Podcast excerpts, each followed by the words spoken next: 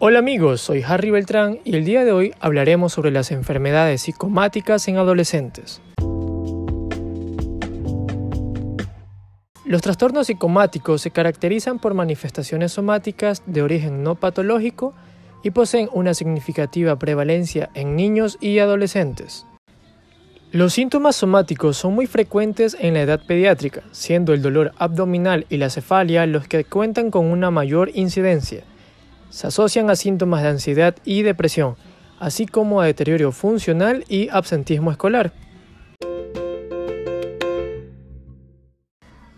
Clásicamente, se ha considerado que los niños tienen una especial vulnerabilidad para somatizar, debido a su inmadurez cognitiva y escasas habilidades verbales para expresar sus emociones. De esta manera, los niños en situaciones de conflictos familiares pueden expresar su sufrimiento con somatizaciones que también tienen la función de pedir ayuda para solucionarlos. Los síntomas más frecuentes son las esfalias, la fatiga o el cansancio, los dolores musculares, las náuseas, el dolor de espalda y dolor abdominal.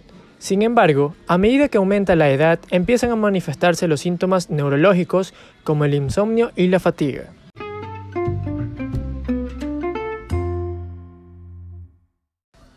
El tratamiento comienza con la identificación precoz del problema, a lo que ayudará a la búsqueda de factores de riesgo individuales y familiares. Hay que explicar que la ansiedad, el estrés y el sufrimiento emocional producen síntomas físicos, poniendo ejemplos sencillos como la cefalia cuando se tienen problemas o el dolor de estómago antes de entrar a un examen. A su vez, hay que encontrar un espacio para hablar con el adolescente a solas, ya que esa entrevista nos puede dar valiosa información. No es infrecuente que al ver al adolescente a solas el síntoma no parezca ni grave ni impacitante, cambiando la expresión emocional al volver a entrar los padres a la consulta. Hay que hacer especial énfasis en la vuelta al colegio en caso de que haya absentismo escolar.